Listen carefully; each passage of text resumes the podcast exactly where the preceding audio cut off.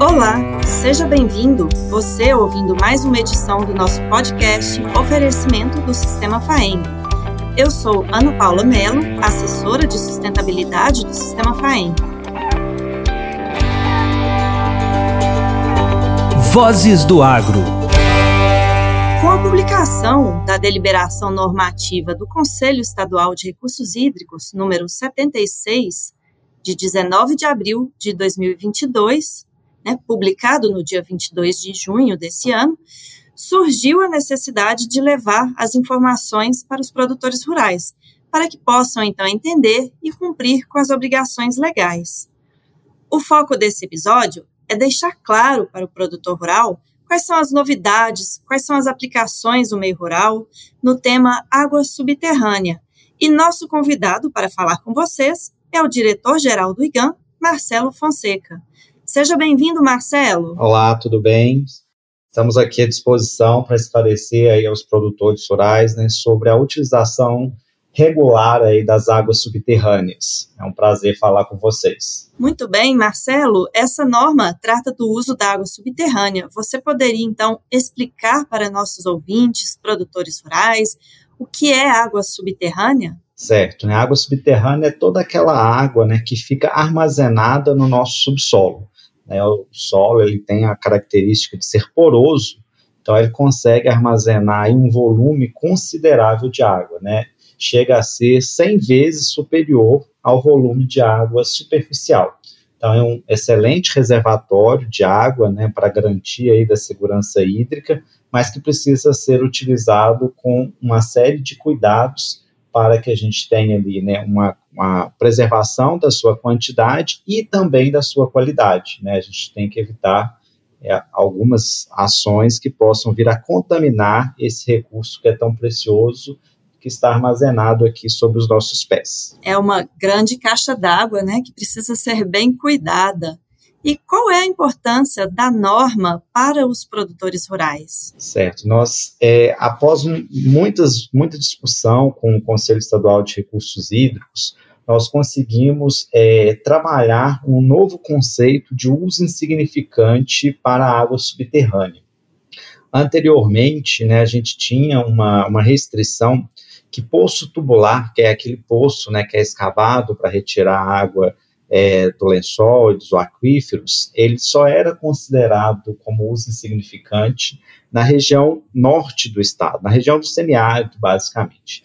E com a, essa norma, a gente conseguiu é, estender para todo o estado a possibilidade né, da regularização do uso por meio do cadastro de uso insignificante que é um processo é, simples, né, gratuito, online e que facilita muito a regularização do uso né, do recurso hídrico.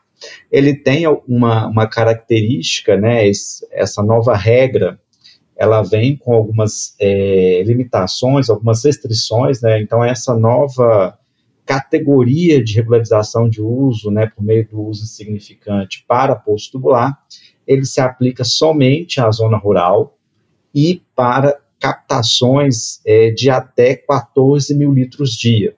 Mas nós entendemos que isso é um avanço e que vem favorecer aí, principalmente, né, o agricultor é, rural, o produtor rural, que tem aí a necessidade de utilizar esse tipo de água para o desenvolvimento das suas atividades. Muito bem, Marcelo. É, uma dúvida também que sempre recebemos aqui no sistema FAENG é, qual que é a diferença entre poço tubular profundo né, e o poço manual? Também houve uma mudança aí recente, não? Sim, é, popularmente, né, é, o que nós chamamos aí popularmente de poço artesiano, ele é um poço tubular profundo, né, que segundo as normas técnicas da Associação Brasileira de Água Subterrânea, é, todo, é uma obra de engenharia né, que é para garantir o acesso ao manancial subterrâneo, né, ao aquífero. E ela é feita né, por meio de um, uma perfuratriz é, que faz essa perfuração no solo e na rocha até atingir a água. Né? Então, ela é uma, uma obra mais é, estruturada tecnicamente. O poço manual, quando a gente olha a literatura, ele traz ah, apenas uma diferenciação que ele seria perfurado manualmente. Mas aqui em Minas, né, para que a gente pudesse é, garantir o acesso de uma forma também facilitada antes dessa norma, foi criado, né, e criado um conceito e agora é, reformulado em 2020 pela portaria 14, colocando que poço manual para fins de aplicação da norma é uma, uma perfuração né, de para obtenção de água subterrânea, né, perfurada por meio de trato manual ou mecânico, aí não faz diferença, mas que tem atingido uma profundidade máxima de 20 metros, com o diâmetro da saída da bomba, né, aquela, aquele cano que sai a água para utilização é inferior a 0,75 polegadas. Então, foi uma forma da gente adaptar o conceito é, técnico à nossa realidade, garantindo assim a utilização da água por meio desse mecanismo que é o uso insignificante. Ótimo. É o famoso a famosa tubulação 3 quartos? Exatamente. Isso aí. E, e, por que então, por que algumas regiões do estado, né, a porção norte do estado, é, tem critérios diferenciados nessa norma? O estado de Minas, né, ele tem uma característica né, de ter duas regiões muito bem definidas em termos de disponibilidade hídrica superficial. E quando é, nós começamos a discutir a, a utilização da água no, na região norte, que é uma região que tem um volume de água superficial pequeno, o, o Conselho Estadual de Recursos Hídricos ele é, permitiu né, que alguns avanços ocorressem nessa região e condicionou a realização de alguns estudos para verificar a disponibilidade hídrica. Esses estudos foram desenvolvidos né, pela CPRM e foram é, publicados recentemente. Então, a partir da publicação desse, desses estudos, que é o PAN, Projeto Águas do Norte de Minas, que abrange né, as regiões norte, nordeste e noroeste do estado, a gente conseguiu conhecer melhor a disponibilidade hídrica nessas, é, nessas regiões, disponibilidade hídrica subterrânea.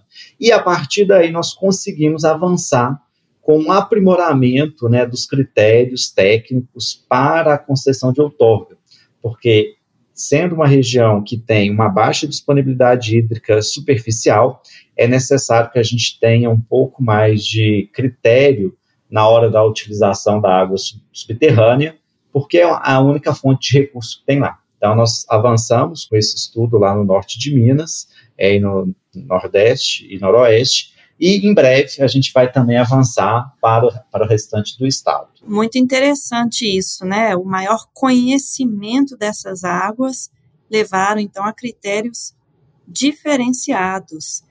Marcelo, onde eu posso encontrar o projeto Águas do Norte de Minas, o PAN?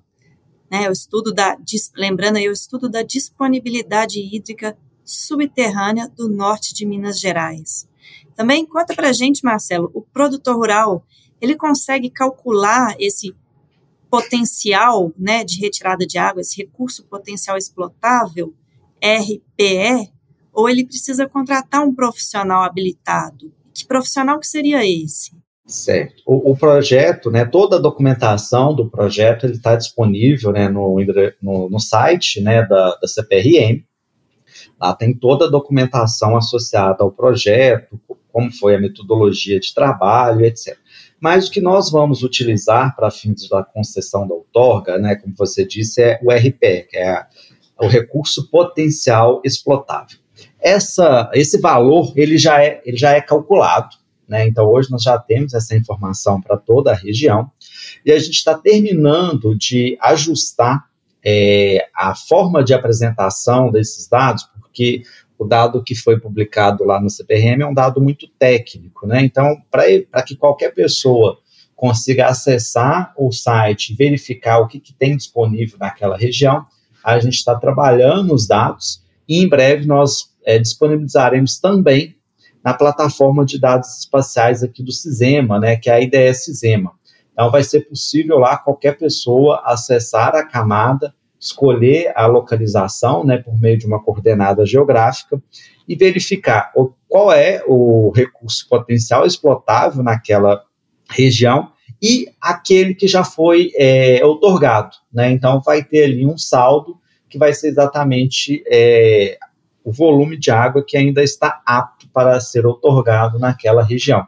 Então, nos próximos dias, a gente vai conseguir colocar essa informação no, no IDS Zema. Então, quer dizer, o próprio produtor rural pode consultar a informação no IDE e fazer os cálculos, ou então ele pode buscar apoio nos sindicatos dos produtores rurais, a gente levando a informação, capacitando esses sindicatos, correto? Exatamente. Nós estamos trabalhando a informação para ela ficar é, mais simples né, de ser acessada para qualquer pessoa possa acessar. E no restante do estado, qual é o procedimento para obtenção de outorga de água subterrânea? No restante do estado, a gente continua com o mesmo procedimento, né, onde é, é feita uma avaliação sobre as características hidrogeológicas daquela região, mas de um caráter mais local. Com a RPE, a gente consegue ter uma visão mais macro, mais regional. O, no restante do estado, é, enquanto não conseguirmos né, avançar com, com esse estudo que vai calcular a RPE para o restante do estado, é, é feito por base é, em testes de bombeamento, é, capacidade de recuperação do poço, quantidade de água que aquele poço consegue explotar e, e recuperar o nível do lençol. Então, isso tudo é feito é, com base nessas informações, né, das características construtivas do poço. Então, e para obter outorga, né, nesse caso específico, como é um estudo que demanda ali uma, uma característica, um conhecimento técnico mais apurado, é necessário que tenha um profissional para fazer esses estudos, né, desde a perfuração do poço, né, para escolher qual é o melhor local para perfurar o poço, e depois, na sequência, para é, produzir o material, né, os estudos técnicos que serão utilizados na hora da análise do processo técnico de outorga. Então, isso tudo para garantir a segurança hídrica, para garantir que um produtor no norte de Minas é, é, tenha a sua água, utilize a água, sem que os próximos, sem que os vizinhos sejam prejudicados, não é isso? Exatamente. Um, um dos estudos que é feito na hora de analisar um processo de outorga é o teste de interferência né, que se existir poços é, próximos, né, eles podem impactar um ao outro. Então, um dos requisitos né, que é solicitado na hora da, da análise é, primeiro, né, essa verificação se não existe poços na vizinhança e, se existir, é necessário que se faça esse teste de interferência. E, Marcelo, e para os casos considerados de usos insignificantes, também houve mudança, teve alguma diferença, né, também para situações novas e situações antigas? Sim, né, um dos grandes avanços é, dessa nova norma é que a gente conseguiu é, expandir né, o uso insignificante para água subterrânea por meio da captação de poço tubular para todo o estado. Antes essa regra estava disponível apenas para as regiões norte, noroeste e nordeste do estado, com essa nova norma, é, foi possível é, incluir esses usos, é, enquadrá-los, na verdade, né, como uso insignificante. Isso facilita é, muito a, a regularização desses postos, só que tem um critério, né, tem alguns critérios. Primeiro, que te, esteja em área rural, não capte acima de 14 mil litros dia e, e é esse é o principal, tem que ser previamente autorizado para a sua perfuração. Então, para garantir o direito de ser uso insignificante, é necessário que previamente obtenha-se a autorização de perfuração. Aí, na sequência, é, após a perfuração do poço, faça o cadastro de uso insignificante. Excelente. E, e para os casos, então, esses casos de pós-tubulares com uso insignificante, né, com uso até 14 metros cúbicos dia, por dia, tem algumas restrições? Isso, né? Então, é, eu, como eu comentei, né, algumas delas eu já cheguei a falar, que é captar no máximo 14 é, metros cúbicos dia, né, ou 14 mil litros por dia, estar inserido né, em, em, zona rural, é, é permitido também apenas um poço por propriedade, tá? É, e não pode estar inserido numa, em algumas áreas que são áreas específicas de gestão, que tem ali um, uma questão já definida, um problema estabelecido com superexplotação, com qualidade de água subterrânea, que, que são as áreas de restrição e controle. Então, fora dessas áreas, todos podem ter poços é, tubulares considerados como insignificantes, desde que estejam em zona rural e não capte acima de é, 14 mil litros por dia. Entendido. E é só um poço tubular por propriedade que pode ser considerado uso insignificante, mesmo que a vazão num segundo poço seja abaixo até os 14 metros cúbicos, né? Exatamente. E aí vale ressaltar também que é posse ou propriedade, né? Não necessariamente a pessoa precisa ter ali a escritura, enfim, naquele espaço em que ele exerce ali sua atividade. E se o produtor quiser perfurar um poço, né, agora daqui para frente, se ele quiser perfurar um poço tubular na propriedade dele, qual que é o procedimento? Tem que fazer algum controle, né? Além de pedir autorização para perfuração? Como que funciona? Para que o produtor possa é, perfurar um poço, ele precisa ter ali um profissional que vai escolher o melhor local para perfurar o poço e é, acompanhar também a perfuração no segundo momento. É, escolhido o local, o, o consultor ele vai preencher um formulário é eletrônico, não é mais necessário ir até a sede do IGAM para entregar esse documento. É, isso é feito por meio do SEI. Então, é feito o pagamento das taxas, a equipe do IGAM avalia aquele pedido, é feita a autorização e é, esse documento é encaminhado é, para o, o, solicitante. A partir daí, perfura-se o poço, né? Ele, após perfurado o poço, é um ponto importante, né? Ele tem 90 dias para dar sequência ao processo, né? Seja para outorga, quando ele é outorgável, ou seja, para cadastro de uso insignificante. Nesse momento, então, é, o IGAN, ele, se for para o uso insignificante, né, o próprio usuário pode acessar o site do IGAN, que é o www.igan.mg.gov.br, vai ter lá o ícone né, do uso insignificante, preenche o formulário e automaticamente, ao concluir o preenchimento, já vai ter ali é, o documento autorizando a utilização daquela água. E nesse caso, mesmo no caso de uso insignificante, tem que ter a medição da vazão? Exato. É, é um requisito né, para a questão da, da, água subterrânea, é, captação comuns insignificantes, é necessário sim a instalação de equipamentos de medição de vazão, né, então precisa ter ali um equipamento de vazão e outro de tempo, né, que é popularmente chamados aí de hidrômetro e orímetro. E o monitoramento dessa, dessa utilização é semanal. Então, todo, toda semana é necessário fazer é, o registro né, da quantidade de água que está sendo feita. Só registrar, não enviar para o órgão semanalmente, né? Não, ele precisa só fazer, anotar isso lá no, no caderninho, né? Depois, ao final, quando da renovação do pedido de, de do, cadastro né, de uso significante ou durante uma fiscalização, aí ele precisa demonstrar né, que está captando até os 14 mil litros dia. É esse o objetivo. Né? Como a regra traz que eu só posso captar 10, é, 14 mil litros por dia, o objetivo desse monitoramento é garantir que essa restrição né, de volume máximo captado é, seja obedecida aí pelo usuário. Perfeito, Marcelo. E para quem não está regularizado, né, que seria usos insignificantes, até 14 metros cúbicos dia, mas não tem nenhuma regularização. Como que é o procedimento? E tem é, multa? Certo, vamos lá. É, com, a, com a publicação dessa norma, foi estabelecido um prazo né, de, de um ano para que os usuários que têm poço tubular, que serão classificados né, a partir de agora como uso insignificante, ou seja, né, está na, em, em, zona rural e faz a captação de até 14 metros por, por dia, ele vai ter o prazo de um ano para dar sequência à regularização. É, e nesse momento não vai ser exigido a autorização de perfuração, porque a autorização de perfuração é prévia. Né? Se você já está com o poço perfurado, não, não justifica você obter essa autorização.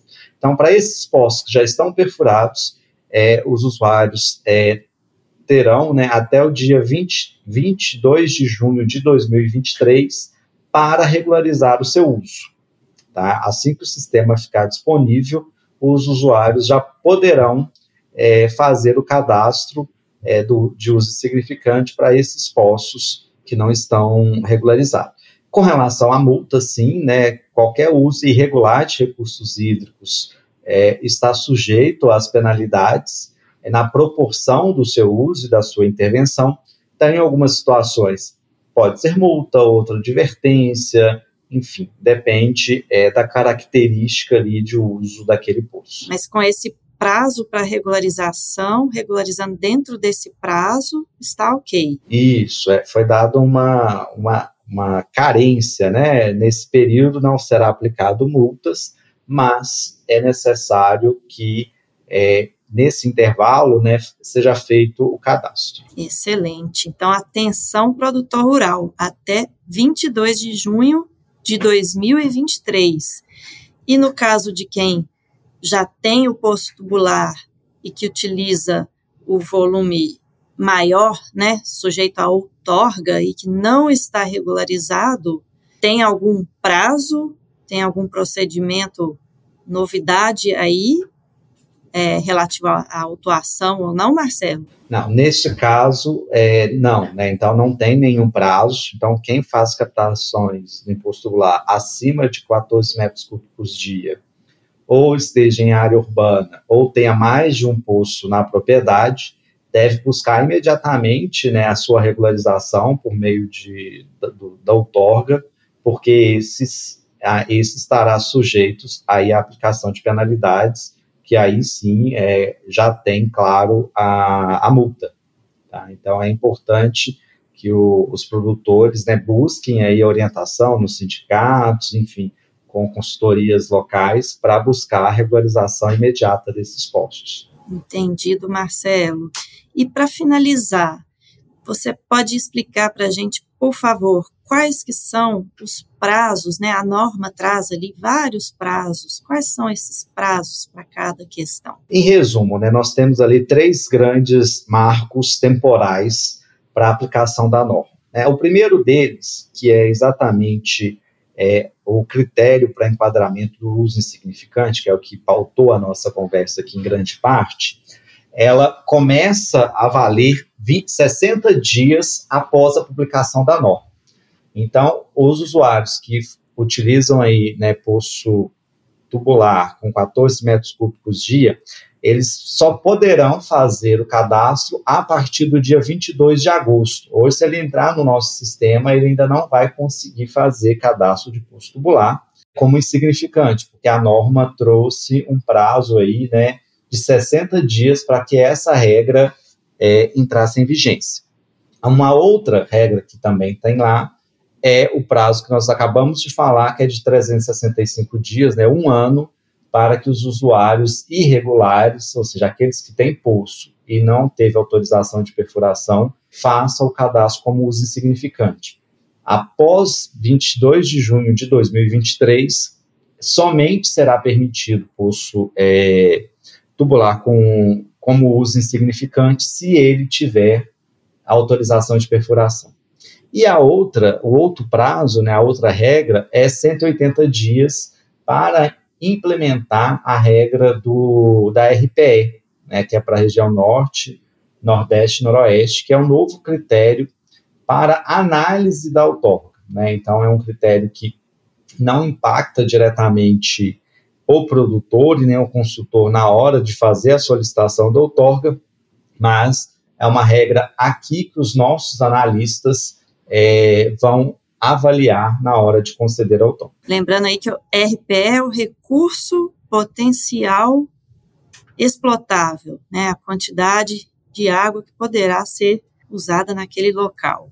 É, então, 60 dias para entrar em vigor para o cadastro de uso insignificante, mas o um ano já está contando, né, desde já, então até 22 de junho de 2023, que é o prazo para o produtor rural regularizar o poço tubular com uso insignificante. Isso. Em resumo, no dia 22 de agosto deste ano até o dia 22 de junho do ano que vem é o prazo para essa regularização dos postos antigos. Excelente. E Marcelo, qual a mensagem final que você deixa aí para os nossos produtores rurais? Vocês são aí responsáveis aí pela produção de água nesse estado, né, nesse país. Então, é, é importante né, que, além do uso regular e racional dos recursos hídricos, vocês tenham essa preocupação com o uso e ocupação do solo, a gestão do seu espaço, porque vocês são produtores água. Né? E a segurança hídrica é, de Minas Gerais, ela passa por, essa, por esse trabalho né, de produção de água, de organização do espaço que vocês fazem aí no dia a dia.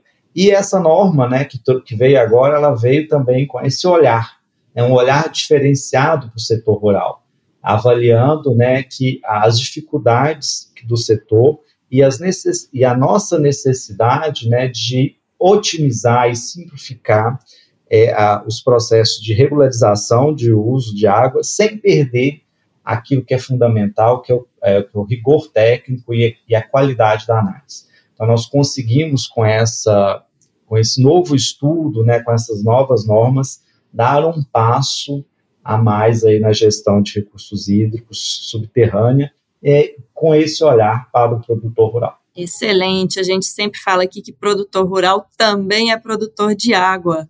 E o sistema FAENG, né, a FAENG teve um papel importante né, na construção e na aprovação dessa norma no conselho, não foi isso, Marcelo? Sim, foram várias discussões, né? Essa discussão ela perpassou aí por um grupo de trabalho, reuniões do, das câmaras, até a sua aprovação aí no dia é, 19 de abril, com a participação aí efetiva, né, de todos os setores usuários, mas a FAENG, né, todo o sistema teve aí um papel importantíssimo na definição desses critérios, é, com esse olhar né, específico para o agro. Isso aí, para o produtor rural.